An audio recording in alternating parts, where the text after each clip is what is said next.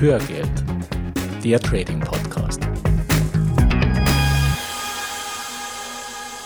Hallo und herzlich willkommen zur 24. Folge von Hörgeld, dem Trading Podcast. Ich bin Gerhard Hartmann.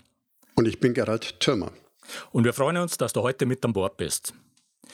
Steuern wir auf einen Finanzkollaps zu? Dieser Frage wollen wir heute nachgehen. Und ich hatte schon bei der Ankündigung dieses Themas in der letzten Folge gesagt, dass wir nicht vorhaben, auf unsere alten Tage hier noch unseriös zu werden und mit deinen Ängsten okay. zu spielen, sondern wir wollen versuchen, diese Frage ausgewogen und differenziert zu beantworten. Und dabei hilft uns, wenn wir, bevor wir tiefer in das Thema einsteigen, erstmal drei verschiedene Ereignisse auseinanderhalten. Das erste Ereignis ist eine normale Korrektur am Aktienmarkt. Und damit ist gemeint ein Kursrückgang in den großen Indizes wie zum Beispiel dem S&P 500 von 5, 10, 15, ja, bis hin zu knapp 20 Prozent. Hm, also sozusagen ein grauer Schwan. Ein grauer Schwan, ja, wenn man ja. so will. Und nachdem in der heutigen Zeit der Begriff Crash äh, schon so inflationär benutzt wird wie ein Tempotaschentuch, wollen wir hier zur Sicherheit nochmal klarstellen, dass solche Korrekturen nichts mit einem Crash zu tun haben. Ja, außer natürlich ein größerer Rückgang würde innerhalb eines Tages oder innerhalb von ganz wenigen Tagen passieren. Ja, das ist richtig, mhm. das gibt es immer wieder mal. Also wir hatten ja auch in der Vergangenheit sogenannte Flash-Crashes innerhalb von einem Tag, wo der Index wirklich dramatisch einsackt, äh, was sich dann aber auch in der Regel innerhalb des Tages wieder löst. Oder auch dieser 87er äh, Crash, der innerhalb von ganz wenigen Tagen stattgefunden hat. Aber sobald sich das über einen normalen Zeitraum zieht, mhm. sind es einfach normale Korrekturen in einem Aufwärtstrend. Und das zweite Ereignis, das wir unterscheiden müssen, ist ein sogenannter Bärenmarkt. Und von einem solchen Bärenmarkt spricht man, wenn die großen Indizes um mindestens 20 Prozent korrigieren. Und dafür gibt es in der Regel einen externen fundamentalen Auslöser, wie zum Beispiel eine schwere Rezession oder Krise. Äh, wir hatten die zwei äh, Ölkrisen in den 70er Jahren. Wir hatten das Platzen von Blasen, wir hatten das 1929 äh, nach den goldenen 20er Jahren, wir hatten das 2000 mit der Technologieblase und auch 2008 mit der Finanzkrise was dann jeweils zu einer schweren Rezession geführt hat. Hm. So, und das Dritte, was wir in dem Zusammenhang unterscheiden wollen, ist ein Finanz- oder Systemkollaps. Und darunter verstehen wir zum Beispiel die Pleite einer großen Industrienation oder eine Währungsreform mhm. oder den Zusammenbruch großer systemrelevanter Banken. Mhm. Systemrelevant ist ja für viele inzwischen zu einem echten Reizbegriff geworden. Ja, das stimmt. Und ja. äh, ich glaube, das kann man auch verstehen. Ich meine, äh, systemrelevant heißt, dass du vom Steuerzahler gerettet wirst, wenn du missgebaut hast. Genau. Ähm, egal, ob du jetzt wirklich einfach unternehmerisch nicht erfolgreich warst oder auch wenn du in kriminellen Machenschaften äh, verwickelt warst, du wirst gerettet, mhm. wenn du systemrelevant mhm. bist. Und davon können die meisten Unternehmen und wir Privatpersonen ohnehin nur träumen. Ja. ja. Auf der anderen Seite, man kann sich natürlich schon viel Beifall einfangen, wenn man dieses, ja, diese Rettung von, von mhm. systemrelevanten Banken kritisiert, aber man muss schon auch sagen, was ist die Alternative? Mhm. Also was mhm. würde wirklich passieren, wenn du systemrelevante Banken Nicht einfach retten. bankrott gehen lässt? In meinem Fall von Lehman Brothers hat man es ja gemacht. Aber wenn du das mit zwei, drei Banken, mit großen machst, ich glaube, das wird sich keiner wünschen von denen, die das immer kritisieren, weil dann gehen wirklich die Lichter aus. Also dann wird es dann wird's bitter. Ja. Und dann kommen wir genau dahin, nämlich zum Umgang mit außergewöhnlichen und unerwarteten Ereignissen. Und mir fällt ja. dazu sofort der schwarze Schwan von Nassim Nicholas Taleb ein. Ja. Und ich habe vor kurzem ein Interview mit ihm auf einem Schweizer Kanal gesehen. Leider okay. mit einem extrem nervigen Moderator. Ja. Aber Nassim Taleb war wirklich klasse. Okay. Und seine Thesen passen hervorragend zu unserem heutigen Thema. Okay. Er sagt zum Beispiel, wenn du eine Million weiße Schwäne gesehen hast, sagt das überhaupt nichts hm. über die Existenz oder Nicht-Existenz von schwarzen Schwänen aus. Ah, ja. Dass alle Schwäne weiß sind, davon waren die Europäer bis ins 17. Jahrhundert überzeugt. Hm. Dann wurde zum ersten Mal ein schwarzer Schwan entdeckt was hm. keiner für möglich gehalten hat, war auf einmal Realität. Ja. Und Nassim Taleb sagt, extrem unwahrscheinliche Ereignisse, also schwarze Schwäne, gibt es viel häufiger, als wir denken und wir unterschätzen systematisch die gewaltigen Folgen. Ja. Er nennt die Beispiele das Internet, die Immobilienblase, den Erfolg von Google, den Finanzcrash und so weiter. Ah. Wichtig dabei ist nochmal zu verstehen, es gibt keine Wertung äh, der schwarzen Schwäne. Ein schwarzer Schwan muss nicht immer schlecht sein für alle, es kann also auch durchaus okay. Gewinner geben. Mhm. Im Interview bringt er dann noch den Truthahn-Effekt. Er hat es einfach mit der Vogelwelt. Ja. Und damit ist gemeint, man kann nichts vorhersagen, aus Sicht des Truthahnes auf jeden Fall. Für den läuft es 356 Tage im Jahr bestens. Gute Pflege, Futter im Überfluss bis zum? Bis zum, ja, bis zum Thanksgiving, oder? Ja, genau. da da geht es den Truthahnen an den Graben. Genau. Ja. Genau, den kann der Truthahn nicht vorhersagen, ja. aber der Metzger kann es. okay. Also Thales Empfehlung, sei kein Truthahn. Ja. Und ja, leicht gesagt. genau. Mir fällt dazu das Schweinestallprinzip ein. Ich glaube, das habe ich hier schon mal gebracht. Also nach dem Motto, hurra, hier ist das Fressen umsonst, hm. übertragen. Zum Beispiel, wenn dir ein Cloud-Service kostenlos Speicher für Fotos anbietet oder WhatsApp seinen Nachrichtenservice kostenlos und werbefrei zur Verfügung stellt. Hm. Und ich kann mich noch gut erinnern, als WhatsApp einen Euro wohlgemerkt pro Jahr ja, vor ja. einiger Zeit verlangen wollte. Ich weiß nicht, ob das noch weiß. Aufstand. Genau, mit diesem ja. Thema haben sie es in die Tagesschau geschafft, 20 Uhr Nachrichten. Und was ist passiert heute? Gehört WhatsApp zum Facebook-Konzern. Hm. Genau, und viele sagen natürlich jetzt, äh, WhatsApp verschlüsselt doch seit geraumer Zeit. Ja, stimmt, das machen sie auch gut. Aber WhatsApp, Facebook weiß genau, wer mit wem, wann und wie oft kommuniziert. Hm. Und nicht umsonst möchte natürlich auch WhatsApp den Zugriff auf deine kompletten Kontaktdaten generell haben. Ja. Also seid ihr im Klaren, im Schweinestall bist du nicht mehr der Kunde, sondern das Produkt. Und ich meine damit, dass du in irgendeiner Form für das Fressen bezahlst. In vielen Fällen zahlst du mit deinen Daten oder wirst mit Werbung zugeballert. Hm. Das ist oft okay, nur entscheide dich bewusst für das eine oder das andere. Hm. Und hilfreich ist es immer, dass du dir das Geschäftsmodell der Anbieter klar machst, vor allem hm. bei deinen Entscheidungen am Finanzmarkt. Ja. Kommen wir zu dem Thema und Hörgeld ist ja natürlich auch kostenlos. Hm. Gerhard, eine gute Stelle, mal unsere Motivation nochmal zu wiederholen, ja. warum wir Hörgeld machen. Ja. Ja, also da kommen, denke ich, verschiedene Aspekte zusammen. Also die Grundidee war, dass wir Wissen weitergeben wollen. Und wir wollen einfach hm. dir als Hörer helfen, profitabel zu werden und vor allem Fehler zu vermeiden, die wir gemacht haben. Und wir haben jede Menge Fehler gemacht, was halt auch normal ist, wenn man sich erstmal an die Börse wagt. Ja. Und ein Großteil dieser Fehler kann man einfach vermeiden und sollte man vermeiden, indem man sich das Wissen aneignet. Ja, ja. Und das ist einfach eine Hauptmotivation von uns, anderen zu helfen, die Fehler, die wir aus Unwissenheit zum Teil gemacht haben, aber natürlich auch aus psychologischen Schwächen heraus, diese Fehler zu vermeiden. Und es macht darauf viel Spaß und wir freuen uns auch über die große Wertschätzung, die wir durch Hörgeld erfahren, über die Mails, über die Feedbacks, die wir kriegen. Mhm. Und wenn man es jetzt auf ein ja, ökonomisches Geschäftsmodell herunterbricht, dann ist Hörgeld für uns einfach ein Marketingkanal ja, ja genau. um einfach einen gewissen Brand im Markt äh, zu etablieren. Genau, kann ich mich nur anschließen. Ja. Und damit zurück zu Taleb, ja. was er dann noch bringt. Er unterscheidet grundsätzlich in drei unterschiedliche Systeme, also Menschen, Gesellschaften und so weiter meint er mit Systemen. Und er macht es an der Tatsache fest, dass es für die Auswirkung entscheidend ist, auf welches System so ein schwarzer Schwan auftrifft. Okay. Und als erstes bringt er das fragile System. Hm. Und seine These ist, alles, was fragil ist, mag keine Unordnung. Er bringt als ja. Beispiel eine Kaffeetasse, ich sage es mal aus China-Porzellan, die mag keine Unordnung. Hm. Im Chaos wird sie einer der ersten Gegenstände sein, die zu Bruch geht. Okay, also nochmal zum Verständnis. Ja. Mit System ist gemeint entweder ein Mensch oder ein, eine Gesellschaft oder ein Wirtschaftssystem. Genau. genau. Okay. Und schwarzer Schwan ist einfach so ein Ereignis, das typischerweise nicht vorhergesehen wird. Hm. Okay. Mhm. Genau. Und er stellt auch interessanterweise die Frage, was generiert eigentlich fragile Gesellschaften? Ja. Und er sagt zum Beispiel in Gesellschaften, in denen Leute viel Einfluss haben, die aber nie für ihre Fehler bezahlen müssen. Mhm. Und damit meint er vermutlich vor allem die existierenden Bonusstrukturen, vor allem in dem Finanzsystem. Ja.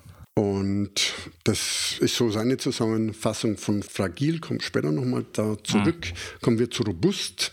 Mhm. Ein robustes System kümmert sich nicht um Unordnung. Das heißt mal als Beispiel, was mir einfällt, ist eine mhm. Stahlkugel im Vergleich zu einer Kaffeetasse, kann man sich gut vorstellen.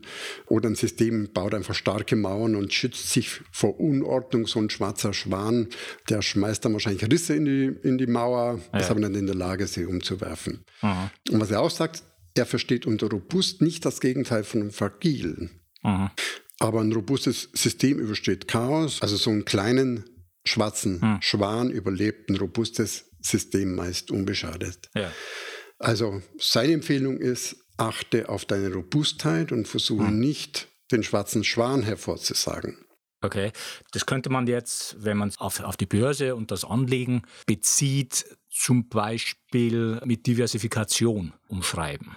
Ja, wenn ich diversifiziert ja, genau. bin, dann genau. wird mich ein Ausfall jetzt nicht völlig genau. aus der Spur werfen. Mhm. Gutes Beispiel dafür. Okay unterschiedliche Assetklassen hm. und so weiter. Dass wenn ein Teil wegbricht, dass das ja. nicht alles weg ist. Okay. Genau. Dann kommen wir zum Gegenteil vom Fragil. Hm. Interessanterweise gab es dafür noch kein Wort, besser gesagt, er hat keins gefunden hm. und hat deshalb sein eigenes Wort kreiert, nämlich antifragil. Mhm. Und das sind die, die sich im Chaos wohlfühlen, übertragen an die Börse, die auch bei hoher Volatilität, egal in welche Richtung, ihren Vorteil finden. Mhm. Also von der Unordnung profitieren. Mhm. Eine andere Eigenschaft von Antifragil ist, Fehler zuzulassen und daraus zu lernen. Mhm. Er sagt, es gibt so viele Erfindungen, die aus Zufällen und Fehlern entstanden sind, ja. dass es einfach ein Vorteil am Ende ist. Ja. Und wir wollen natürlich auch antifragil sein. Hm. Und wie kommen wir dazu? Oder seine Empfehlungen sind erstmal, sei paranoid, wenn es um die großen Risiken geht. Okay. Und ins Leben übertragen, sagt er, bringt ein paar nette Beispiele. Rauche nicht, leg dich nicht mit der Mafia an, vermeide Zucker. Gibt noch ein paar mehr. okay. Also seine Bücher sind wirklich mit Beispielen gepflastert und sehr, ja. sehr leicht zu lesen, fand ich. Ja. Er sagt aber auch, aber setzt sich immer wieder mit extremen Situationen auseinander. Aha. Und zwar solchen, die dich nicht umbringen. Ja. Also als Beispiel bringt er, verändere deine Ernährung. Beispiel okay. Fasten. Erstmal viel, erstmal gar nichts, geh in ja. extreme Kälte, geh in extreme Wärme. Mhm. Such einfach die Veränderung. Ja. Also dieses Try and Error. Er spricht auch von posttraumatischem Wachstum. Mhm. Er sagt auch, wir sprechen immer nur von posttraumatischen Störungen, ja. die seiner Meinung nach im Vergleich zum Wachstum überhaupt keine Rolle spielen. Mhm. Und er sagt, sich Schwierigkeiten auszusetzen, die einen nicht umbringen, das unterstreicht er immer wieder. Ja. Das bringt Vorteile. Sein Gegenbeispiel, lass das Motorrad fahren. Als Beispiel bringt er auch Bergsteigen versus Extremklettern. Mhm. Also sich kontrollierten Schockereignissen aussetzen, das macht antifragil. Okay. Und seine Empfehlung jetzt, wo man durchaus eins zu eins auf die Börse übertragen kann, agiere zu 90 Prozent sicher mhm. und mit 10 Prozent gehst du ins Risiko, okay. um damit das nächste neue Geschäft oder die nächste Anlagestrategie zu finden. Mhm. Und er bringt wieder ein Beispiel aus der Ornithologie. Hm. Das war irgendeine Vogelart, wo die Weibchen einer bestimmten Rasse zu 90 Prozent sich einen soliden Partner aussuchen, ja. weil die Rockstars unter den Männern viel zu flatterhaft sind. Aha. Aber zu 10 Prozent betrügen sie diesen soliden Partner ja. mit dem Rockstar. Und der Erfolg beim Nachwuchs gibt ihnen offensichtlich recht. Ich glaube, wir sollten hier trotzdem vorsichtshalber nochmal sagen, das ist ein Beispiel aus der Vogelwelt. Ja. Und es soll jetzt von unserer Seite keine Aufforderung zum Fremdgehen sein. Genau. Ich glaube, sowas nicht gemeint. Aber klar wird auch, er arbeitet mit solchen netten Bildern. Ja, ja. Okay. Und zur Zukunft sagt er, dass wir nicht versuchen sollen, diese vorauszusagen. Aber er meint, die Trefferquote ist höher. Alles, was vor 30 Jahren schon da war und noch da ist, ja. Wird wahrscheinlich auch in 30 Jahren noch da sein. Also ah. Schuhe, Geschirr und solche Dinge. alles, was noch keine 30 Jahre existiert, wird so verschwinden oder sich verändern. Laptop, ja, Handy. Okay. Und sein Fazit, hm. was zählt, sind die extremen Risiken und die musst du vermeiden. Okay. Ja, im Prinzip der Worst Case, über den wir ja schon äh, mehrfach gesprochen haben, genau. der dich einfach im Worst Case komplett ruiniert oder wo du finanziell nicht mehr auf die Beine kommst. Und der kann an verschiedenen Stellen lauern und die muss man einfach wirklich im Blick haben. Ja, genau. Ja, auch wenn der Schwerpunkt unseres Themas auf dem dritten Ereignis, dem Finanzkollaps, liegt, wollen wir aus aktuellem Anlass trotzdem erstmal etwas auf die Ereignisse 1 und 2 eingehen. Hm. Du meinst jetzt die aktuellen Höchststände an den Börsen? Ja, genau. Also das meine ich mit äh, aktuellem Anlass. Wir haben jetzt äh, All-Time-Highs hm. mal wieder beim Dow Jones, beim S&P 500, beim Nasdaq Technologieindex, beim DAX. Und das an sich ist jetzt noch nichts Ungewöhnliches. Die Indizes haben ja in 2013 ihre alten Höchststände aus dem Jahr 2007 überwunden und hangeln sich seitdem von hoch zu hoch. Aber hm. wo wir schon kritisch hinschauen sollten, sind zum Beispiel die folgenden Aspekte. Der erste Aspekt, wir hatten im SP 500 seit 465 Tagen keine Korrektur mehr, die mindestens 5% betragen hat. Mhm. Ja, diese letzte 5% Korrektur, die war im Juni letzten Jahres. Und so ein langer Zeitraum ist sehr ungewöhnlich. Wir müssen da wirklich 21 Jahre bis ins Jahr 1996 zurückgehen, um nochmal eine Phase zu finden, in der es so lange keine 5% Korrektur gegeben hat. Mhm. Und in der Regel haben wir knapp zwei solche Korrekturen pro Jahr. Und wir haben auch mhm. entsprechende Charts in die Show Notes reingestellt, da wird dir das nochmal deutlich. Ein zweiter Aspekt, äh, den wir auch äh, betrachten sollten, ist die derzeit niedrige Volatilität. Und zwar ist es die niedrigste Volatilität seit knapp 24 Jahren. Okay. Und der WIX-Index steht aktuell bei 9,65 und man muss bis Ende 1993 zurückgehen, um einen niedrigeren Wert zu finden. Mhm. Ja, da erklärst du nochmal den WIX. Ja, der WIX ist ein Index, der von der Chicagoer Optionsbörse äh, CBOE ermittelt wird. Und zwar mhm. misst er die sogenannte implizite Volatilität des SP 500 Index. Das heißt, die erwartete Schwankungsbreite für die kommenden 30 Tage. Und diese implizite Volatilität, die wird ermittelt aus den aktuellen Preisen der Optionen auf den SP Index. Und je niedriger diese Preise sind und damit je niedriger der WIX ist, umso niedrigere Schwankungen erwarten die Marktteilnehmer für den S&P mhm. in den nächsten 30 mhm. Tagen. Ja. Mhm. Und warum ist jetzt ein niedriger WIX eine Gefahr für Kursrückgänge? Naja, das bedeutet einfach, dass der WIX eine Funktion als Angstbarometer hat. Ja, also wenn, wenn du rekordniedrige Werte hast, wie aktuell, okay. dann bedeutet das, dass die Anleger sorglos sind. Und ja. Das wiederum kann ein erstes Warnsignal sein, da diese Anleger dann schnell auf dem falschen Fuß erwischt werden, wenn die Kurse dann doch mal anfangen zu fallen, aus welchem Grund auch immer, und die müssen dann mhm. nicht stark fallen.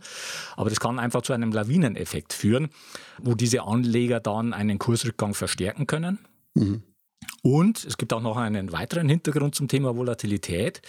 Und das ist der, dass sich an der Börse Phasen mit niedriger und Phasen mit hoher Volatilität abwechseln. Das heißt, je länger eine Phase mit niedriger Vola anhält, umso wahrscheinlicher wird es, dass sich daran eine Phase mit hoher Vola anschließt. Okay. Und hohe Volatilität bedeutet in der Regel fallende Kurse. Und auch dazu ja. findest du einen Chart in den Show Notes. Und darauf sieht man auch, dass der Durchschnittswert des WIX für die letzten 200 Tage, also ich habe da mal eine 200-Tage-Linie, einen 200 Tage gleitenden Durchschnitt äh, eingezeichnet, dass dieser Durchschnittswert der mit Abstand niedrigste Wert seit Berechnung des WIX ist. Ja, das heißt, wir okay. haben es hier nicht nur mit einem kurzfristig niedrigeren WIX zu tun, sondern mit einer schon länger anhaltenden Phase von Sorglosigkeit. Ja, warum auch immer. Warum auch immer, ja. So, wir sind ja nach wie vor bei den Ereignissen 1 und 2, also bei einem Kursrückgang mhm. von bis zu 20 Prozent, als auch bei Ereignis 2 das Thema Bärenmarkt, also wenn, wenn die Indizes äh, um 20 Prozent und mehr zurückgehen. Und wir schauen uns hier einfach mal verschiedene Aspekte an, die man als Warnsignale äh, werten kann. Und ein dritter solcher Aspekt ist die Marktbreite. In dem Fall im Nasdaq-Index. Der Nasdaq ist ja der Technologieindex in den USA. Und diese Marktbreite, die schwächelt seit einem halben Jahr. Was meine ich damit? Okay. Wenn ein Index steigt und noch dazu, wenn er neue Höchststände erreicht, wie das ja beim Nasdaq-Index und auch bei den anderen Indizes der Fall ist, dann sollte dieser Anstieg untermauert sein durch eine große Zahl von Aktien, die in diesem Index ja. vertreten sind, die ebenfalls steigen und neue Höchststände erreichen. Ja, weil der Index ist ja letztendlich nur das Aggregat aus den Aktien, die er umfasst. Das heißt, da sollten natürlich möglichst viele Aktien auch die Höchststände mitmachen und auch entsprechend steigen, weil nur dann dieser Anstieg des Index auf einem stabilen Fundament steht. Und das mhm. bezeichnet man als Marktbreite. Das heißt, die Frage, mhm. von wie vielen Aktien wird ein Indexanstieg mhm. getragen. Und ich analysiere diese Marktbreite regelmäßig für die verschiedenen Indizes und dabei sieht man, dass seit einem halben Jahr die Zahl der Aktien im Nasdaq 100 Index, die über ihrem 200-Tage-Durchschnitt notieren, kontinuierlich abnimmt. Mhm. Okay, und während der Index selbst von hoch zu hoch klettert. Ja, genau. Das ist genau das Thema. Und dieses äh, Phänomen mhm. nennt man Divergenz. Mhm. Das heißt, wenn ein Indikator, in dem Fall ist das die Marktbreite, das Gegenteil von dem macht, was das Instrument macht, auf das der Indikator angewendet wird. In unserem Fall ist das Instrument der Nasdaq 100 Index. Das heißt also, der Indikator fällt, also die Marktbreite fällt und der Index steigt. Und so eine Divergenz ja. ist jetzt noch kein Trading-Signal, das man jetzt sofort umsetzen könnte, aber es ist ein Warnsignal. Und man sieht einfach oft, dass solche Divergenzen sich auflösen, indem es zu einem Kursrückgang beim Index kommt. Und ich habe auch dazu Charts in die Show Notes reingestellt. Ein vierter Aspekt, den wir uns anschauen, mhm. äh, sind die Bewertungen der US-Indizes. Die haben mittlerweile ein hohes Niveau erreicht und je nach Bewertungsmethode sogar auch Rekordniveaus. Mhm. Ja, und das klassische Instrument für die Bewertung ist ja das KGV, das Kurs-Gewinn-Verhältnis. Ja. Und das KGV für den S&P 500 für die kommenden zwölf Monate liegt aktuell bei 18. Gerhard, magst du noch mal sagen, wie das KGV berechnet wird? Ja, gerne. Also wie der Name schon sagt, KGV, Kurs-Gewinn-Verhältnis. Äh, das kann man für ein Unternehmen berechnen, indem man den Aktienkurs des Unternehmens durch den Gewinn teilt, den das Unternehmen pro Aktie macht. Und als Gewinn nimmt man entweder den Gewinn des abgelaufenen Geschäftsjahres, wo also ein Geschäftsjahr schon komplett verbucht ist und damit schaut man in die Vergangenheit, oder man nimmt den erwarteten Gewinn des laufenden Geschäftsjahres oder auch des kommenden Geschäftsjahres oder der kommenden zwölf Monate und schaut damit in die Zukunft. Und je niedriger mhm. das KGV eines Unternehmens ist, umso günstiger ist ein Unternehmen bewertet. Ja, nehmen wir mal ein Beispiel, mhm. Apple steht momentan mhm. bei 155 Dollar. Und der Gewinn pro Aktie für das kommende Geschäftsjahr wird auf 11,52 Dollar geschätzt. Und mhm. damit ergibt sich ein Kurs-Gewinn-Verhältnis, ein KGV für das kommende Jahr von 155, also dem Aktienkurs, geteilt mhm. durch 11,52, also dem erwarteten Gewinn pro Aktie. Mhm. Und das macht 13,45. Also das KGV von mhm. Apple für die nächsten zwölf Monate beziehungsweise für, für das kommende Jahr, hm. ist 13,45, was für, ja. für so einen Wert äh, ziemlich moderat ist. Also deutlich unter dem Durchschnitt. Es ist deutlich unter dem Durchschnitt, ja. Genau. Und das Ganze kann man auch für einen Index berechnen indem man die entsprechenden Werte für alle Unternehmen, die im Index vertreten sind, ermittelt. Und so entsteht dann eben ein KGV für den S&P 500 in Höhe von 18. Und das ist deutlich über dem 5-Jahres-Durchschnitt, der liegt bei 15,6. Mhm. Und noch mhm. deutlicher über den 10-Jahres-Durchschnitt, der liegt bei 14,1. Mhm. Und wenn sich die Kurse allein auf dem 5-Jahres-Durchschnitt einpendeln würden, dann würde das beim S&P 500 einen Rückgang von gut 13 Prozent bedeuten. Hm. Und wenn Sie sich auf den 10-Jahres-Durchschnitt einpendeln würden, dann wäre das schon ein Kursrückgang von 22 Prozent. Hm. So, und jetzt gibt es aber auch noch andere Möglichkeiten, um zu ermitteln, wie hoch der Markt bewertet ist. Und eine dieser Varianten ist das sogenannte Schiller-KGV, benannt nach dem amerikanischen Wirtschaftswissenschaftler und Nobelpreisträger Robert Schiller. Und dieser Robert Schiller ist eine erfreuliche Ausnahme unter der großen Gruppe der Wirtschaftswissenschaftler. Und zwar vor allem okay. deshalb, weil er in der Vergangenheit mehrfach gezeigt hat, dass er das kann, was man von einem Ökonomen erwarten würde ja. und was seine Kollegen eigentlich auch können sollten, es aber in den allermeisten Fällen nicht können, nämlich gefährliche Entwicklungen in der Wirtschaft rechtzeitig zu erkennen und entsprechend davor zu warnen. Mhm. Zwei Beispiele dazu. Dieser Robert Schiller, der hat im März 2000 sein Buch Irrationaler Überschwang herausgebracht und darin warnt er, dass der Aktienmarkt sich in einer großen Blase befindet, deren Platzen zu einem scharfen Kursrückgang führen wird.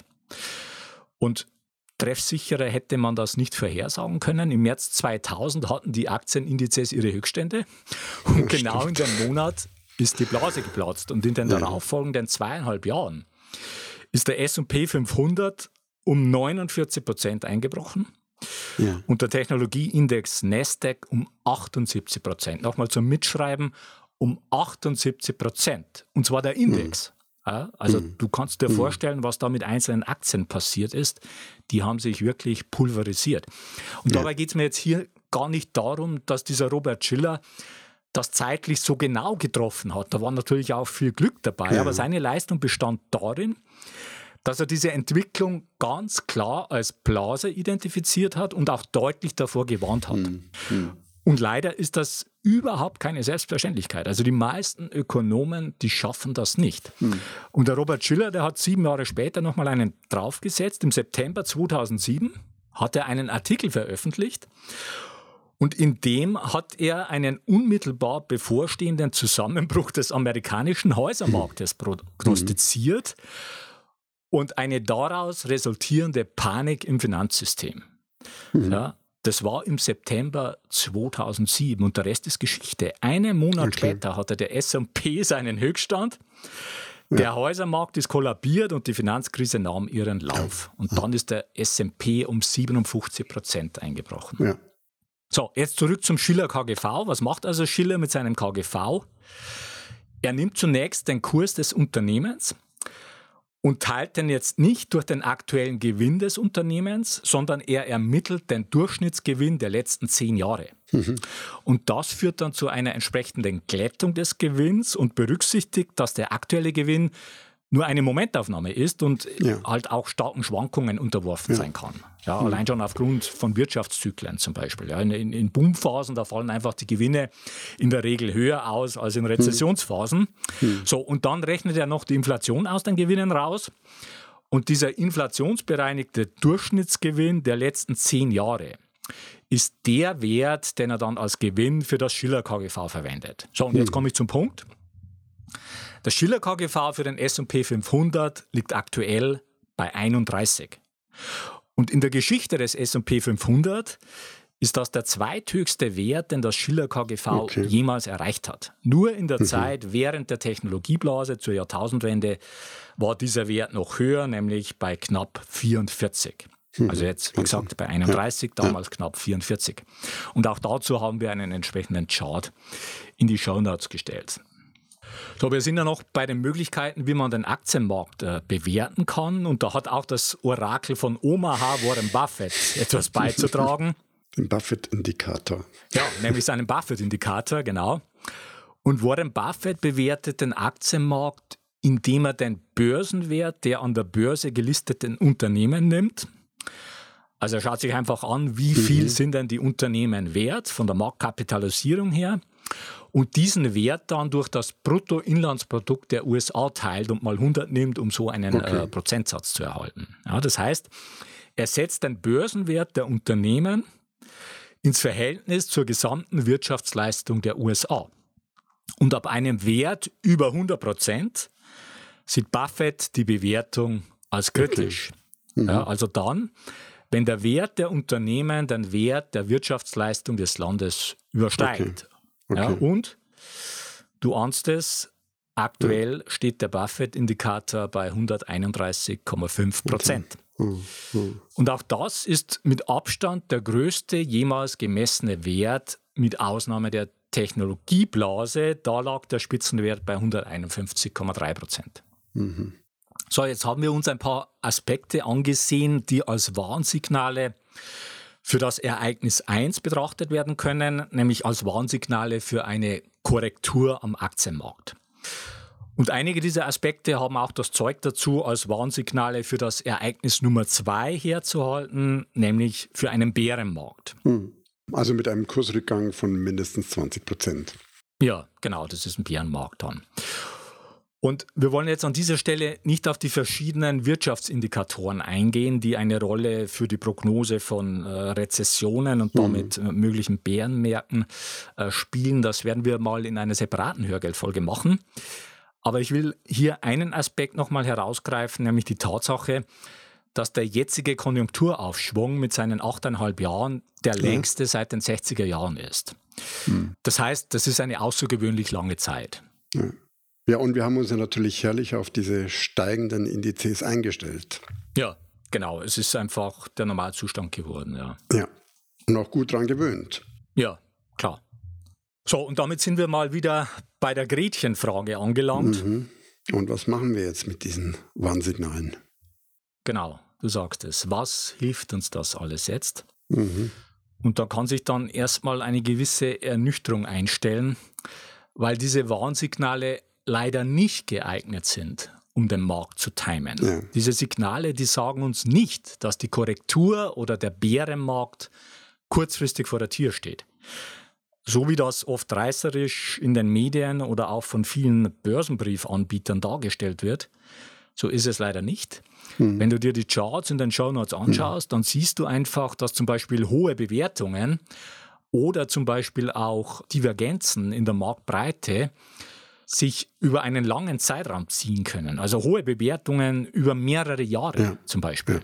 Ja. Und es gibt auch Kritik an einigen dieser Bewertungsmethoden. Ja, beim Schiller KGV bemängeln zum Beispiel einige, dass es nicht die zwischenzeitlich geänderten Bilanzierungsregeln hm. berücksichtigt. Okay. Oder beim Buffett-Indikator die Tatsache, dass der Anteil der Umsätze, den die US-Firmen außerhalb der USA machen, stetig zunimmt und sich damit die Bedeutung des Bruttoinlandsprodukts äh, der ja. USA im Indikator natürlich relativiert. Ja, weil wenn die ihre Umsätze mehr und mehr außerhalb der USA machen, dann schlägt sich das natürlich auch nicht im Bruttoinlandsprodukt der USA mhm. nieder. Ja.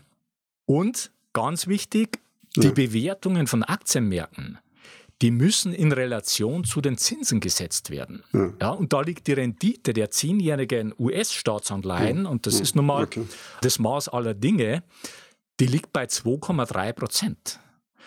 Und auch hm. das kann man in ein KGV umrechnen, also in ein Anleihen-KGV, einfach indem man 100 durch 2,3, also durch die äh, Rendite, teilt.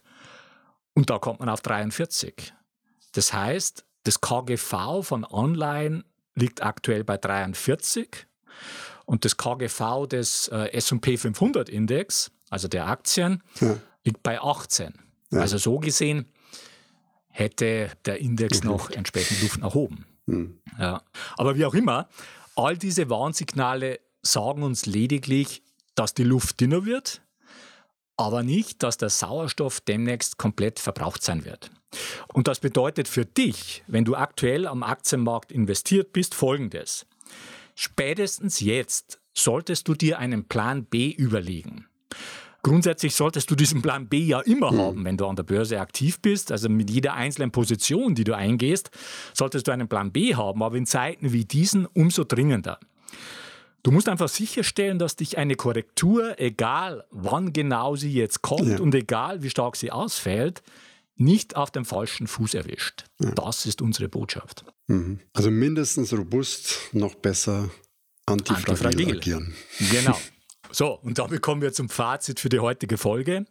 Erstens, wir müssen unterscheiden zwischen einer Korrektur, einem Bärenmarkt und einem Systemkollaps. Ja. Zweitens, es gibt viele Warnsignale für eine Korrektur und teilweise auch für einen Bärenmarkt. Drittens, diese Warnsignale sind nicht für das Markttiming geeignet, auch wenn dir manche etwas anderes weismachen wollen. Mhm. Und viertens, du brauchst einen Plan B für den Fall, dass sich die Warnsignale irgendwann bewahrheiten. So, und jetzt noch ein rechtlicher Hinweis. Die von uns bereitgestellten Informationen, Tools und Softwareprogramme dienen ausschließlich zu Informations- und Ausbildungszwecken und stellen keine Empfehlungen zum Kauf von Geldanlagen gleich welcher Art dar. Mit anderen Worten, du bist für deine Anlageentscheidungen selbstverantwortlich. So, nachdem das geklärt ist, kommen wir jetzt zu unserer Bitte in eigener Sache. Wenn dir unser Podcast gefällt, dann würden wir uns freuen, wenn du eine kurze Rezension in iTunes reinstellst. Das geht ganz einfach und schnell und hilft uns im Ranking weiter nach oben zu kommen und besser gefunden zu werden und ist für uns eine zusätzliche Motivation, mit Hörgeld weiterzumachen. Und wir freuen uns auch über Likes auf facebook.com slash Hörgeld. Hm. Und wenn du Fragen oder Anregungen für uns hast, oder wenn wir bestimmte Themen vertiefen sollen, dann schreib uns bitte an feedback.hörgeld.com oder nutzt die Kommentarfunktion auf unserer Webpage hörgeld.com. Ja. So viel für heute. Die Shownotes zur heutigen Sendung mit ergänzenden Charts und Links findest du unter hörgeld.com slash 024.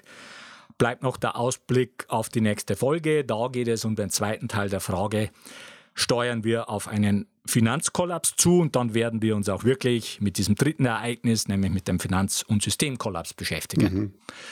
Bis dahin eine gute Zeit. Ja, mach es gut und wir wünschen dir weiter viel Spaß mit dem Thema Börse und wir laden dich ein, auf diesem Weg die Verantwortung für deine Vermögensanlage selbst in die Hand zu nehmen. Die Geschichte geht weiter.